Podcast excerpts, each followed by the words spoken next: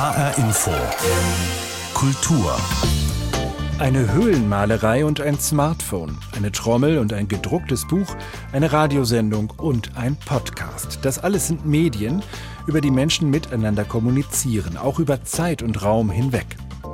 Wer sich über diese Medien an eine Öffentlichkeit wenden kann, hat ein mächtiges politisches Instrument zur Verfügung. Dabei verändert die technische Entwicklung der Medien die Form von Öffentlichkeit zum Guten wie zum Schlechten. Demokratischer Diskurs oder populistische Propaganda. Moderne Medien können für beides genutzt werden. Wir sprechen darüber mit dem Sozialpsychologen Harald Welzer anlässlich einer neuen Ausstellung in Berlin. Die Kultur in HR Info als Radiosendung und als Podcast mit Christoph Schäffer. Von Luther zu Twitter, Medien und politische Öffentlichkeit. So heißt eine Ausstellung, die gerade im Deutschen Historischen Museum in Berlin eröffnet wurde. Und da ist sie richtig, denn die Hauptstadt ist der Ort, an dem vor allem mit Medien Politik gemacht wird. Und die deutsche Geschichte wurde immer wieder ganz wesentlich von Medien mitgeprägt. Der Volksempfänger ist nur eins von rund 200 Exponaten, mit denen die Ausstellung das zeigen will. Maria Ossowski mit ersten Eindrücken. Es ist eine ganz spezifisch menschliche Kulturtechnik, sich über Medien auszutauschen mit Erinnerungen, Sachverhalten, Gedanken und Betrachtungen. Das hat nicht bei Luther begonnen. Eine 5500 Jahre alte, sehr schöne Trommel bildet den Prolog der Ausstellung. Verständlichkeit war das Ziel Martin Luthers, als er die Bibel übersetzte. Er nutzte die Buchdrucktechnik für Flugblätter, um die Reformation voranzutreiben. Den Lutherraum dominiert eine nachgebaute Kanzel. Jeder der fünf Themenräume mit den insgesamt insgesamt 200 Exponaten transportiert eine ganz bestimmte Atmosphäre. Im Radioraum gibt es einen leisen Grundsound, dem niemand sich entziehen kann. Im Fernsehraum ist ein Wohnzimmer der frühen 60er Jahre eingerichtet mit bunten Tütenlampen, braunem Couchtisch und dem Fernsehgerät im Zentrum. Buchdruck, Presse, Radio, Fernsehen und Internet sind verbunden mit Personen, die mit ihnen Einfluss gewinnen wollten. Luther mit dem Buchdruck, Bismarck mit der Presse, Hitler und Goebbels mit dem Radio, Kennedy hat 1960 die Wahl nach dem ersten Fernsehduell gegen Nixon gewonnen, auch weil er Telegener war. Trump schließlich nutzt Twitter. Sein Account steht prominent auf einer Säule des Internetraums, um an den etablierten Medien vorbei zu kommunizieren. Jedes Medium hat die Herrschaft einerseits gefestigt, andererseits auch die Protestbewegungen unterstützt. Bei Todesstrafe war es den Deutschen im Krieg verboten, BBC zu hören. Die Demonstranten in Belarus verabreden sich momentan via Smartphone. Unser Internetzeitalter beweist, wie ambivalent und vielschichtig die Entwicklungen sind. Erstaunlich bei dieser Verstand und Gefühl gleichermaßen anregenden Ausstellung im Deutschen Historischen Museum, sie bildet auch das Heute ab und lässt Raum für Utopien oder Spekulationen. Nichts ist sicher. Welches Medium überlebt, welches gewinnt, welches verliert, alles ist offen. Fest steht Hass und Hetze, Lügen und Betrug. Das zeigen die Klagen einer jungen Protestantin während der Reformation, gab es in jedem Medienzeitalter, genauso wie Fortschritt, Bildung, Partizipation und Aufklärung. Maria Ossowski über die Ausstellung von Luther zu Twitter, Medien und politische Öffentlichkeit, die ab sofort im Deutschen Historischen Museum in Berlin zu sehen ist. Einer der Kuratoren ist der Sozialpsychologe Harald Welzer. Ich habe mit ihm gesprochen und ihn gefragt, wie hat das denn eigentlich angefangen, dass Menschen nicht nur direkt mit ihren Mitmenschen sprechen, sondern über Medien kommunizieren und sich so an eine Öffentlichkeit wenden? Harald Welzer.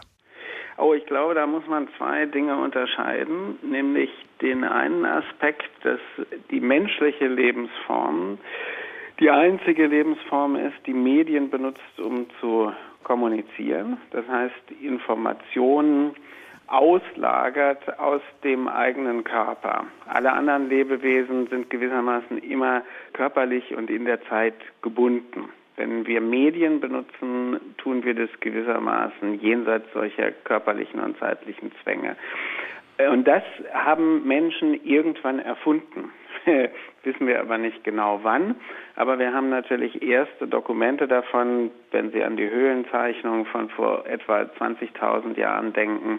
Oder wir haben in der Ausstellung eine Trommel, die 5.500 Jahre alt ist, als ein solches Urobjekt für mediale Kommunikation.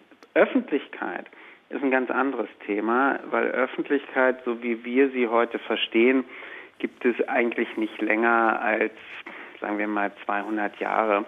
äh, und das nur auch ursprünglich in sehr wenigen Ländern. Also eine Öffentlichkeit, in dem politische Bürgerinnen und Bürger auftreten, ihre Sache vertreten, Parteien wählen, Parlamente ähm, wählen und so weiter. Das ist neu. Ein wichtiges Medium, was Sie in Ihrer Ausstellung ja auch beleuchten, ist das Buch, und zwar das gedruckte Buch, das ähm, von Gutenberg erfunden eigentlich erstmal vor allem ein schönes, ein präzise gemachtes Buch sein sollte.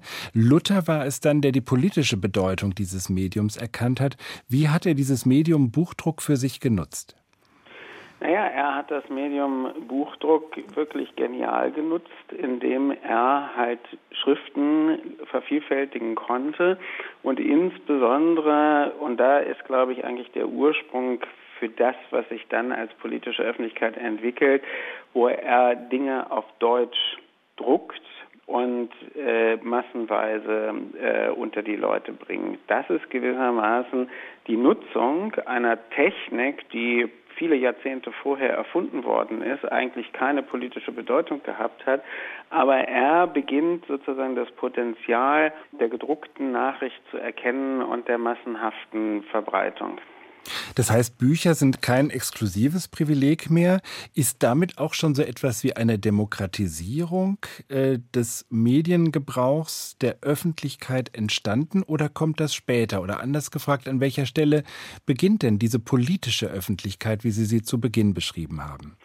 Naja, das kann man nicht auf ein Jahr genau datieren, aber wir sehen dann äh, lange nach Luther, das Aufkommen der Nutzung von Druckerzeugnissen, Flugblätter, Flugschriften, Manifeste und so weiter äh, im 18. Jahrhundert und im 19. Jahrhundert. Also man denke nur an das berühmteste, das kommunistische Manifest. Und wir haben, äh, wie bei jeder neuen Medienentwicklung, immer Bewegung und Gegenbewegung. Denn an der Stelle, wo man jetzt begann, sagen wir mal aus revolutionärem Interesse heraus, Kampf- und Flugschriften zu machen, gab es natürlich, können wir bei Heinrich Heine rauf und runter lesen, Zensur. Ja, also der Versuch der nicht, das sind ja alles noch keine demokratischen Gesellschaften, der Versuch der Machthaber, das, was dort als neue Form von Kommunikation politisch mächtig wird, zu unterbinden und zu unterdrücken. Auf der anderen Seite steht das Ideal einer bürgerlichen Öffentlichkeit, in der frei von Zensur Meinungen miteinander in Wettstreit treten kann. Wie hat sich das etabliert und wie bedroht war diese Freiheit der Kommunikation des öffentlichen Meinungsstreites? Eigentlich brauchen wir ja hier gar nicht äh, im Imperfekt zu sprechen, sondern wir können ja die Gegenwart angucken. Wir können ja sehen, dass in allen nicht-demokratischen Staaten und insbesondere in Staaten, die von Demokratie hin zur Autokratie wechseln, äh, sofort die Pressefreiheit eingeschränkt wird und dass wir selbst in europäischen Gesellschaften wie Polen oder Ungarn permanent den Versuch haben, die Pressefreiheit einzuschränken. Und daran sieht man, dass die Pressefreiheit und natürlich auch die Redefreiheit etwas ist, was für Demokratien unabdingbar ist. Ohne dass Menschen ihre Meinung frei artikulieren können und auch natürlich kritisieren lassen können, ist Demokratie überhaupt nicht denkbar. Und da müssen wir halt gucken. Also da haben wir natürlich innerhalb Europas und innerhalb des ganzen äh, Weltsystems ganz ungleichzeitige Entwicklungen. Also für Deutschland kann man für die Phase der Weimarer Republik äh, von einer Demokratisierung der Öffentlichkeit sprechen, dann aber natürlich erstmal nicht mehr. Und das beginnt dann nach dem Zweiten Weltkrieg im Westen mit der Konstituierung der Bundesrepublik und des Grundgesetzes. Und so laufen die Sachen sehr ungleichzeitig, woran man gleichzeitig sehen kann, dass natürlich wegen des Alters der Gesellschaften Demokratie auch mehr oder weniger gefährdet ist. Also je stabiler, je älter Demokratien sind, desto resistenter sind sie auch auf Angriffe auf die Pressefreiheit und so weiter. Im Nationalsozialismus hat man sich ja auch neuer oder vor allem neuer Medien bedient. Das Radio, Stichwort Volksempfänger, ist zum Propagandamedium geworden. Auch der Film. Eignen sich diese Medien besonders für Propaganda oder in welchem Verhältnis steht die neue Technik zu der äh, Staatsform, die eben Medien als Propagandamittel einsetzt? Naja, man muss beim Radio eine Besonderheit sehen, die dann jemand wie Goebbels erkannt hat. Das Radio hören ein kollektives Ereignis ist, weil die Sendung läuft für alle zur gleichen Zeit. Also damals, heute würde man Podcasts hören, das kann man dann sozusagen hören, wann man will. Aber damals hat man sozusagen eine Formierung äh, der Masse der Zuhörerinnen und Zuhörer durch die Art und Weise, wie das Medium funktioniert, selber. Und das hat Goebbels verstanden und hat sozusagen die politische Potenz dieses Mediums, was ja attraktiv ist, was interessant gewesen ist, was sehr viele Unterhaltungsaspekte auch im Nationalsozialismus gehabt hat, Wunschkonzert und all diese Dinge. Aber er hat halt gesehen, ich kann damit ganz anders arbeiten als mit einem Printmedium. Das kann ich ja lesen, wann und wo ich will. Beim Radio muss ich zu der gegebenen Zeit zuhören und bin gewissermaßen zusammengeschaltet mit allen anderen in dieser Situation. Das ist in dem Sinne natürlich ein ganz hohes, wenn man heute sagen würde, Manipulationspotenzial, was in, in der Frühzeit des Radios erkannt wird.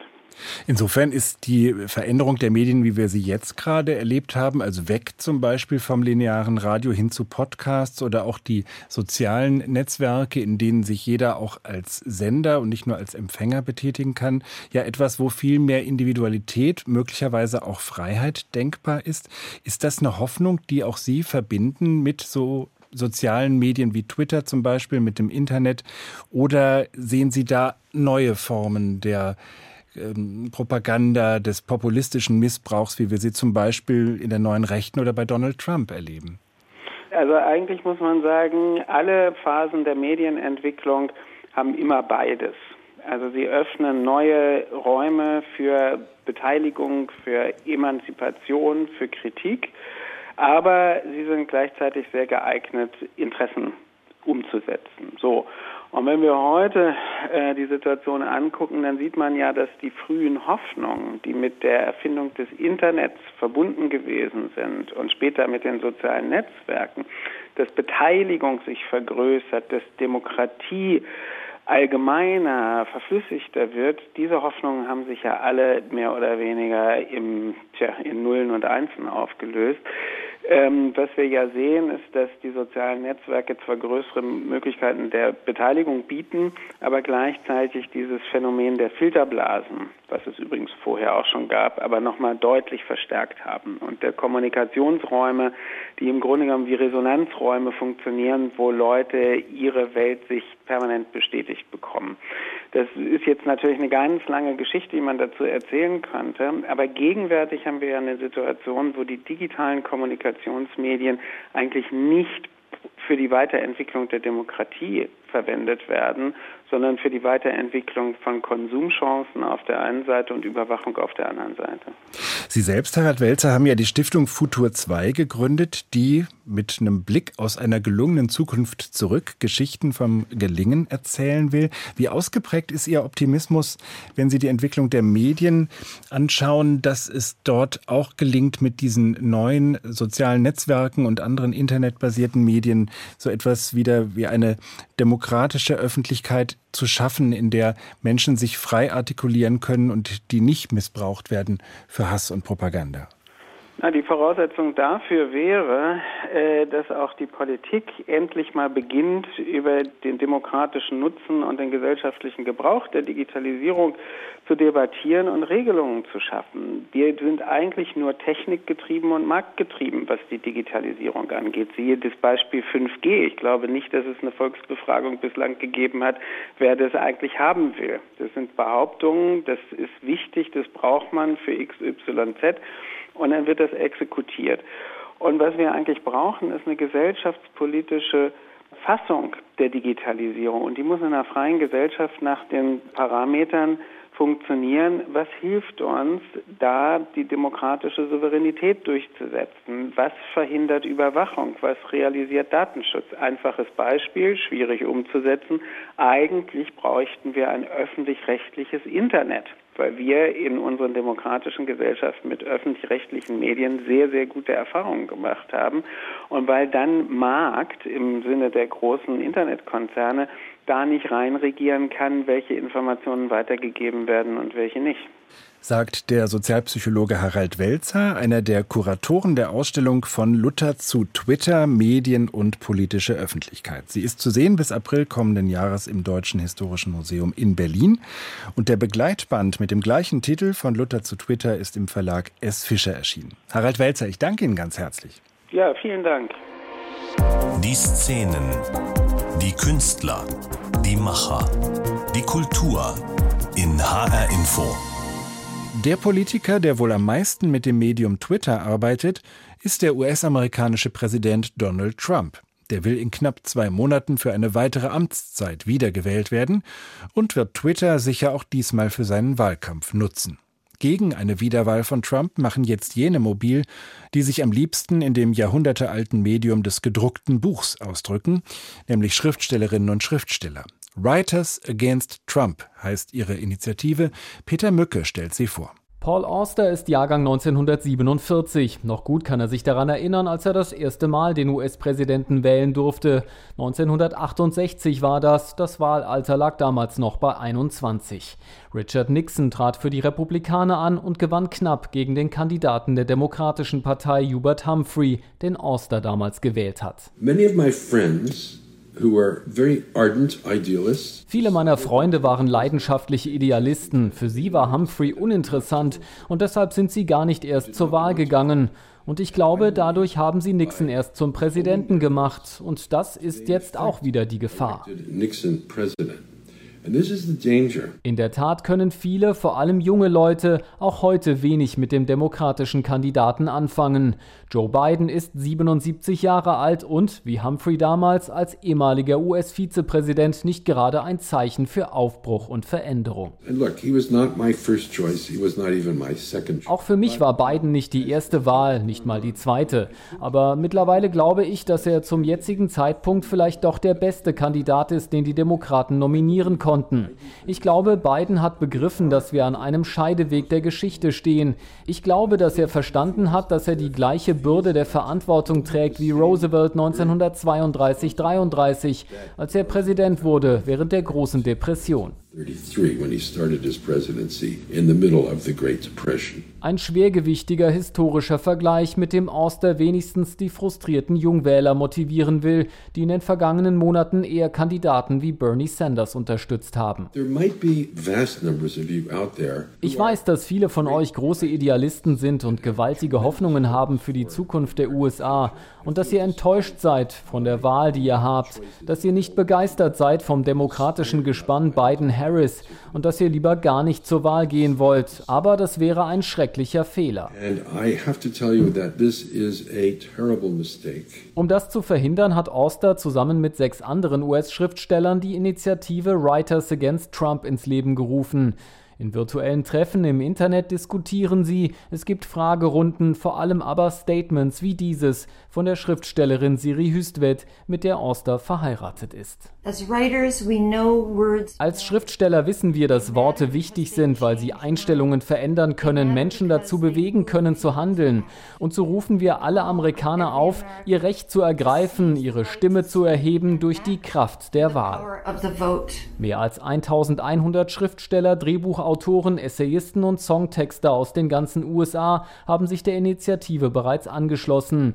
Das Ziel, Trump-Anhänger zu überzeugen, haben sie dabei längst nicht mehr, so Oster. I want to address the disappointed ones. Ich will die Verärgerten, die Enttäuschten erreichen, die, die angewidert sind und nicht wählen gehen wollen.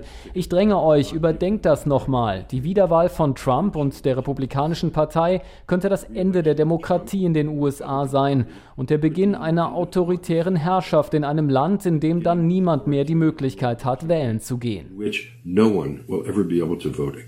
Der New Yorker Schauspieler, Filmemacher und Drehbuchautor John Turturro, der passenderweise zuletzt in der Verfilmung von Philip Roth The Plot Against America mitgespielt hat, drückt es etwas weniger pathetisch aus. This is the most important election of our lifetime. Bla bla bla bla bla. Ich höre immer, das ist die wichtigste Wahl in eurem Leben, bla bla bla. Aber diesmal stimmt das wirklich. Es ist unsere Demokratie, also seid stark, geht wählen. Lasst uns das Ding gewinnen und diesen Typen aus dem Weißen Haus schmeißen. Ich bin aufgewachsen mit ihm und weiß, was er für ein Betrüger ist. So I know the con man that he is. Writers Against Trump, unser Korrespondent Peter Mücke berichtete. Eine politische Botschaft hatte auch der New Yorker Künstler Keith Haring. Man hat es fast vergessen, weil seine typischen Strichmännchen zu Deko-Elementen verkommen sind, die überall auf Kaffeetassen, T-Shirts und Kissenbezügen auftauchen. Doch Keith Harings an der Graffiti-Kunst orientierte Malerei, gerne auch an den Wänden der New Yorker U-Bahn, wandte sich gegen die Gentrifizierung der Städte, gegen Umweltzerstörung, gegen Rassismus und Homophobie. Und er rief zum Kampf gegen AIDS auf, bis er 1990 selbst mit 31 an den Folgen dieser Krankheit starb. Jetzt zeigt das Museum Volkwang in Essen eine große Keith Haring Retrospektive.